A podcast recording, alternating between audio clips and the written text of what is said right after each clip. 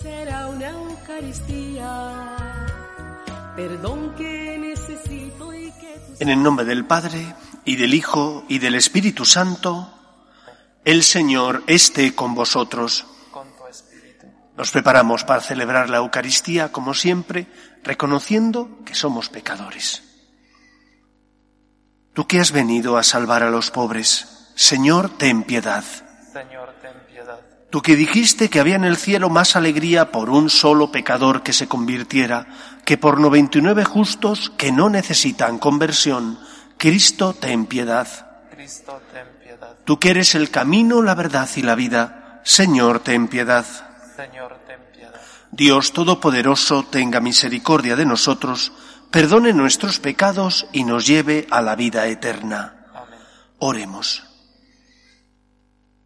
Oh Dios, que manifiestas especialmente tu poder con el perdón y la misericordia, derrama incesantemente sobre nosotros tu gracia, para que haciendo más religiosa nuestra vida, acrecientes el bien en nosotros y con solicitud amorosa lo hagas crecer. Por Jesucristo nuestro Señor. Lectura del libro de Job.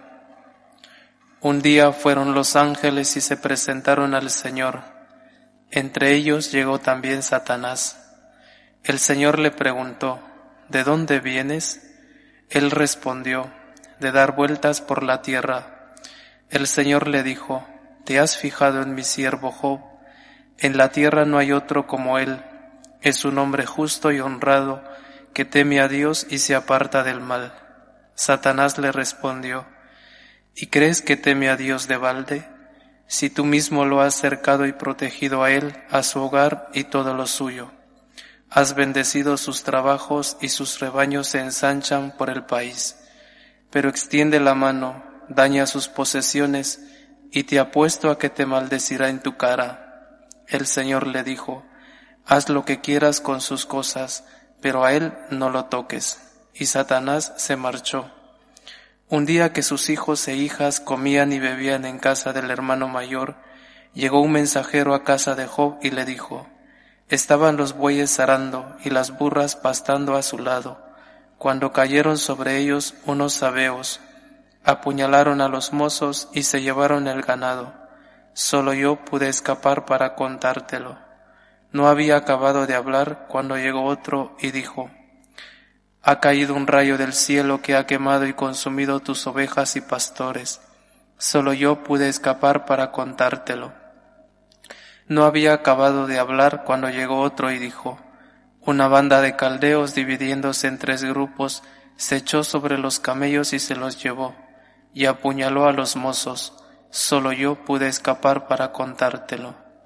No había acabado de hablar cuando llegó otro y dijo, Estaban tus hijos y tus hijas comiendo y bebiendo en casa del hermano mayor, cuando un huracán cruzó el desierto y embistió por los cuatro costados la casa, que se derrumbó y los mató. Solo yo pude escapar para contártelo. Entonces Job se levantó, se rasgó el manto, se rapó la cabeza, se echó por tierra y dijo, Desnudo salí del vientre de mi madre y desnudo volveré a él. El Señor me lo dio, el Señor me lo quitó. Bendito sea el nombre del Señor. A pesar de todo, Job no protestó contra Dios. Palabra de Dios. Te alabamos, Señor. Inclina el oído y escucha mis palabras. Inclina el oído y escucha mis palabras. Señor, escucha mi apelación. Atiende a mis clamores. Presta oído a mi súplica, que en mis labios no hay engaño. Inclina el oído y escucha mis palabras. Emane de ti la sentencia, mire en tus ojos la rectitud. Aunque sondees mi corazón visitándolo de noche, aunque me pruebes al fuego, no, no encontrarás malicia en mí. Inclina el oído y escucha mis palabras. Yo te invoco porque tú me respondes, Dios mío. Inclina el oído y escucha mis palabras muestra las maravillas de tu misericordia, tú que salvas de los adversarios a quien se refugia a tu derecha. Inclina el oído y escucha mis palabras.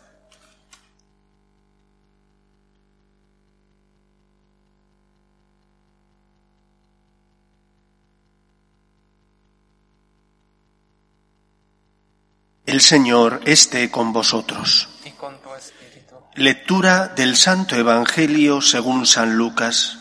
Gloria a ti, Señor. En aquel tiempo, los discípulos se pusieron a discutir quién era el más importante.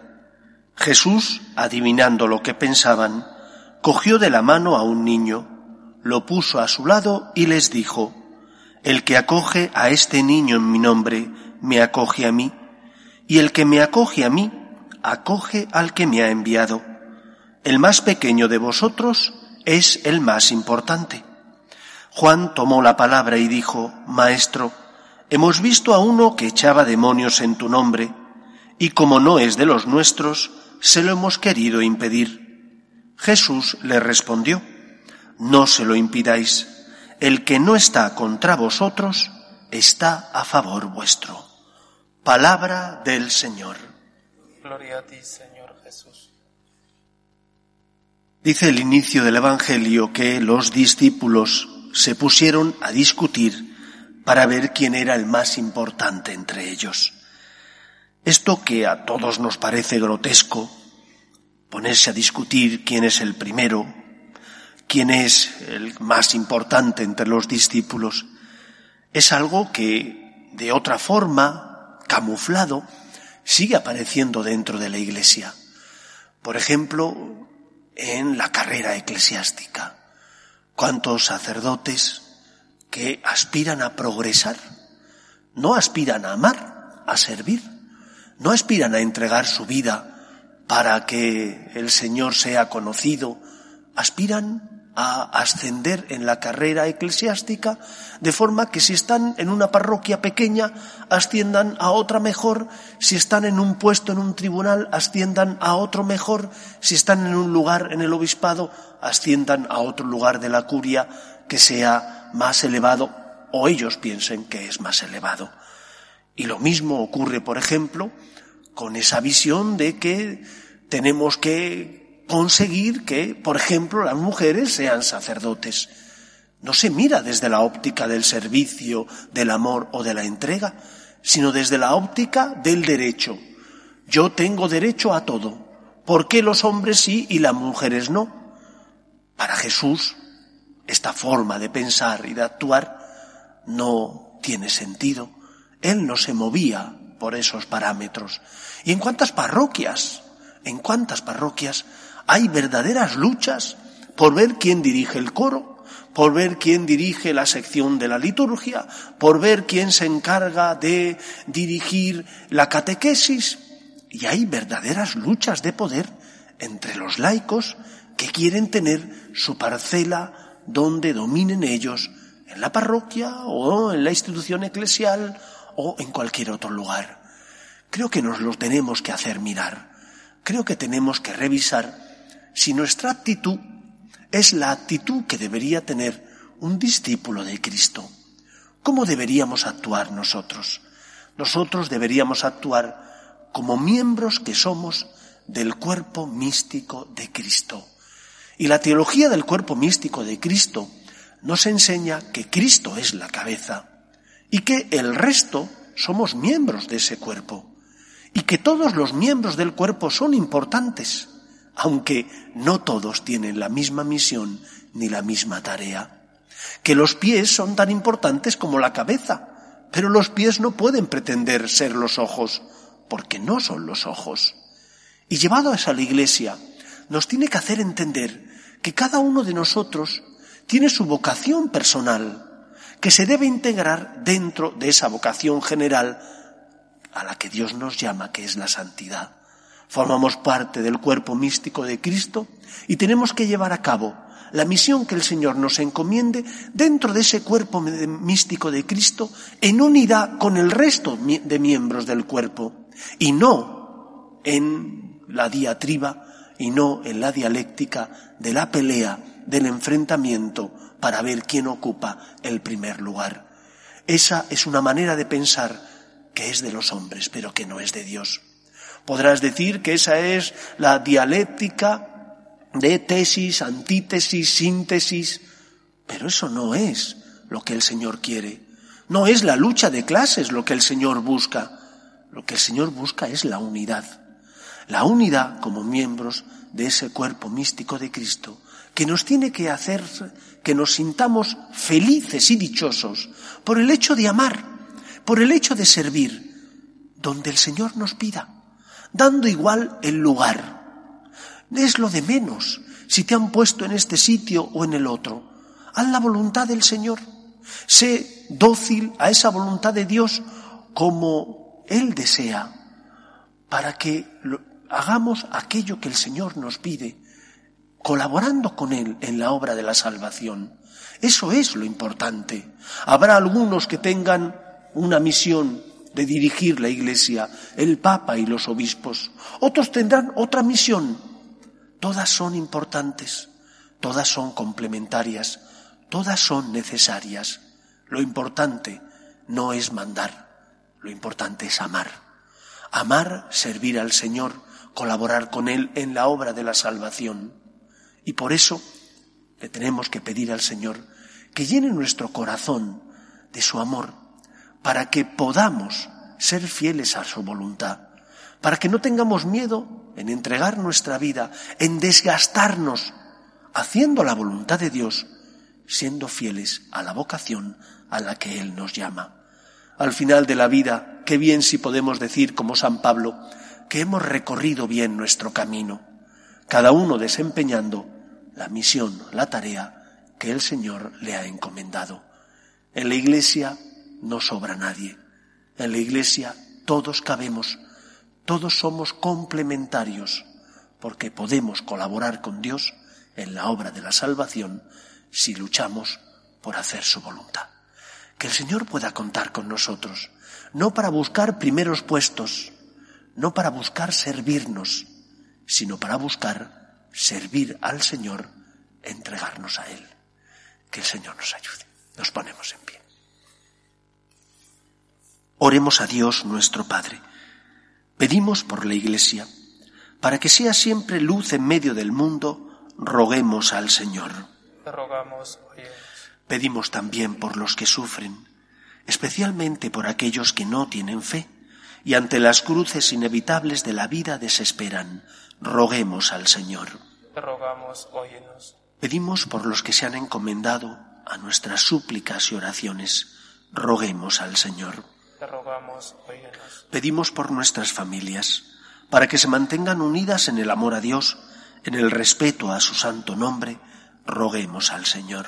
Te rogamos, óyenos. Escucha, Padre, las súplicas de tus hijos que nos dirigimos a ti confiando en tu amor. Te lo pedimos por Jesucristo nuestro Señor.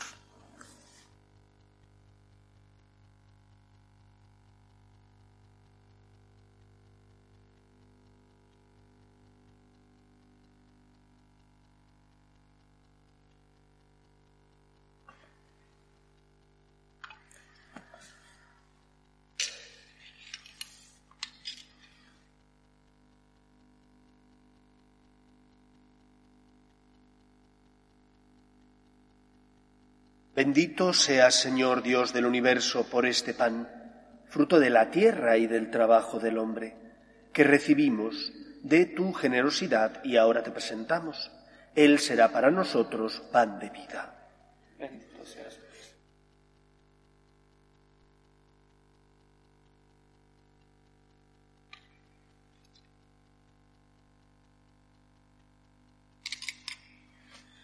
Bendito seas, Señor Dios del universo, por este vino, fruto de la vida y del trabajo del hombre, que recibimos de tu generosidad y ahora te presentamos. Él será para nosotros bebida de salvación.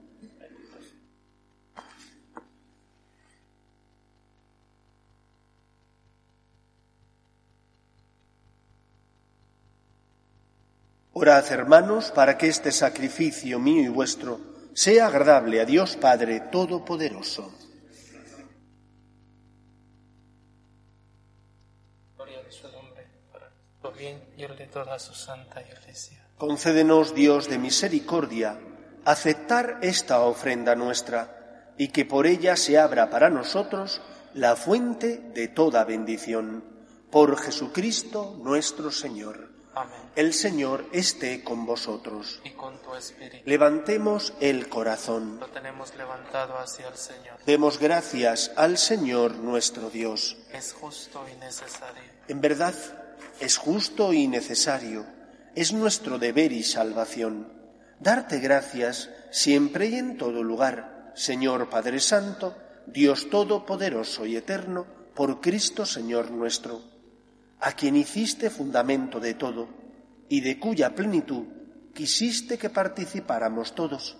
Siendo Él de condición divina, se despojó de su rango y por su sangre derramada en la cruz puso en paz el universo.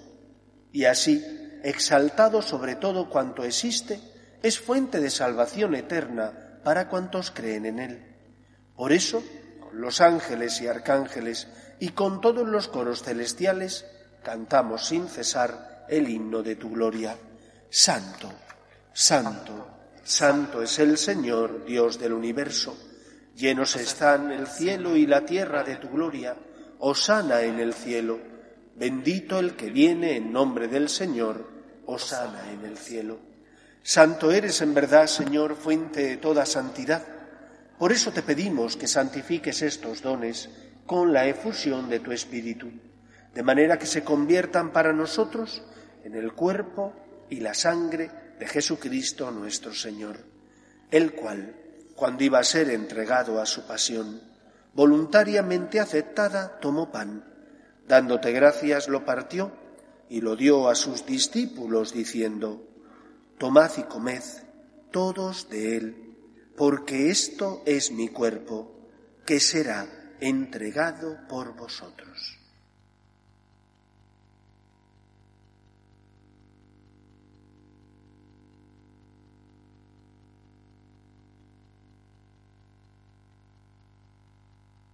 Del mismo modo, acabada la cena, tomó el cáliz y dándote gracias de nuevo, lo pasó a sus discípulos diciendo, Tomad y bebed todos de él, porque este es el cáliz de mi sangre, sangre de la alianza nueva y eterna, que será derramada por vosotros y por muchos para el perdón de los pecados. Haced esto en conmemoración mía.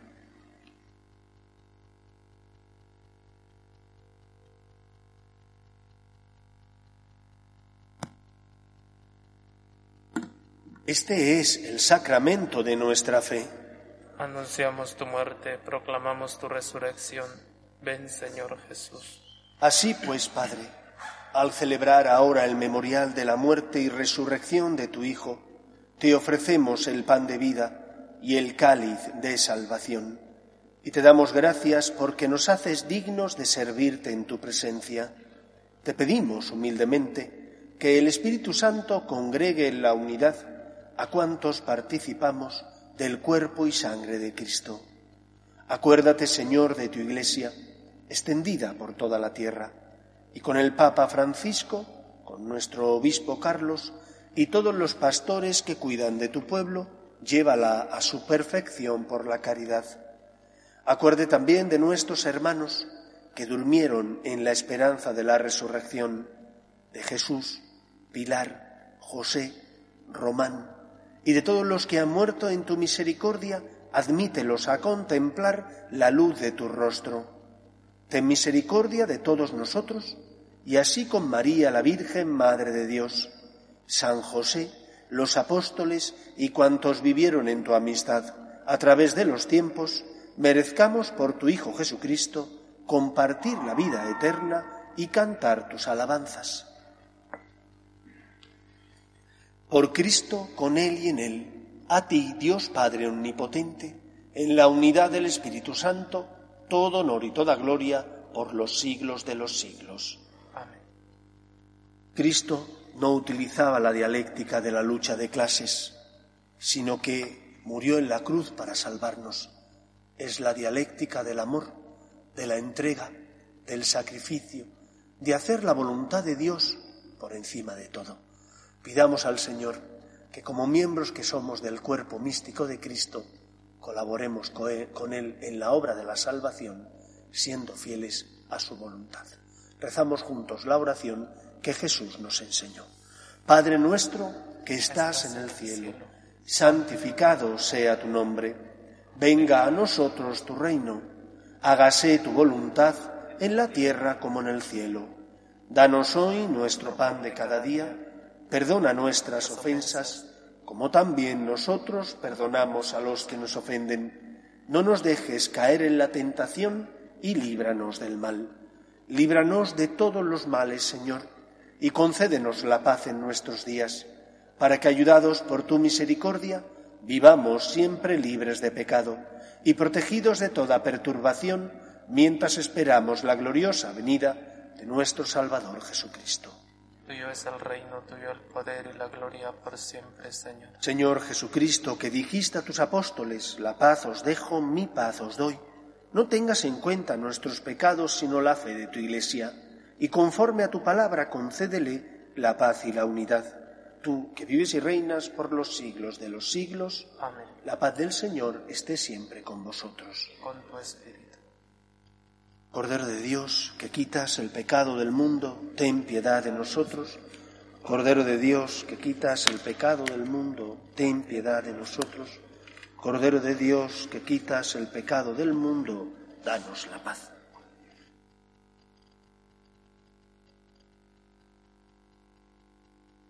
Este es el Cordero de Dios que quita el pecado del mundo. Dichosos los llamados a la cena del Señor.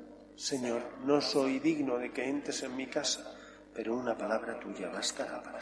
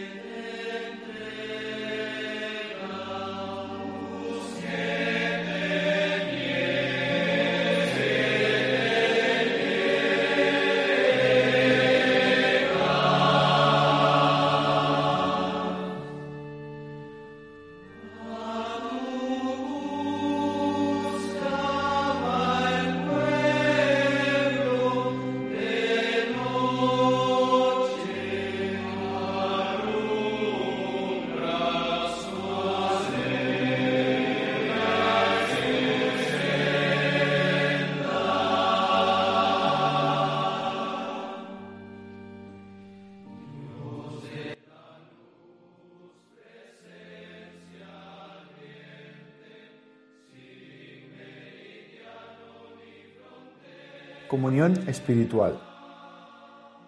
Creo, Jesús mío, que estás real y verdaderamente en el cielo y en el santísimo sacramento del altar.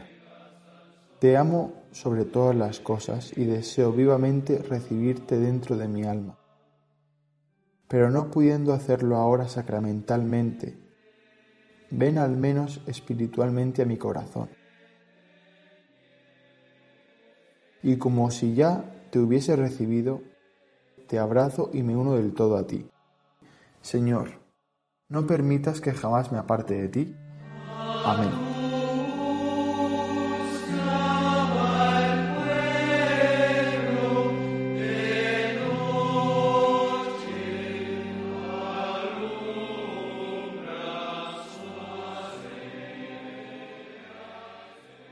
Oremos.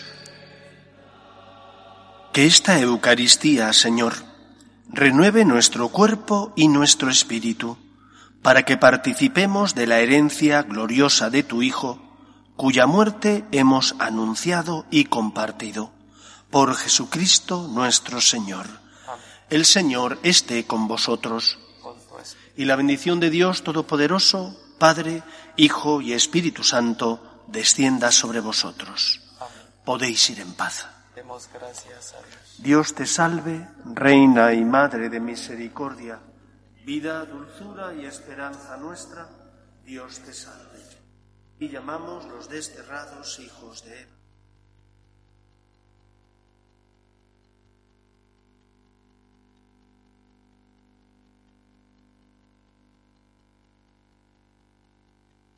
Después de este destierro, muéstranos a Jesús, bendito de tu vientre, oh clementísima, oh piadosa, dulce y siempre Virgen María.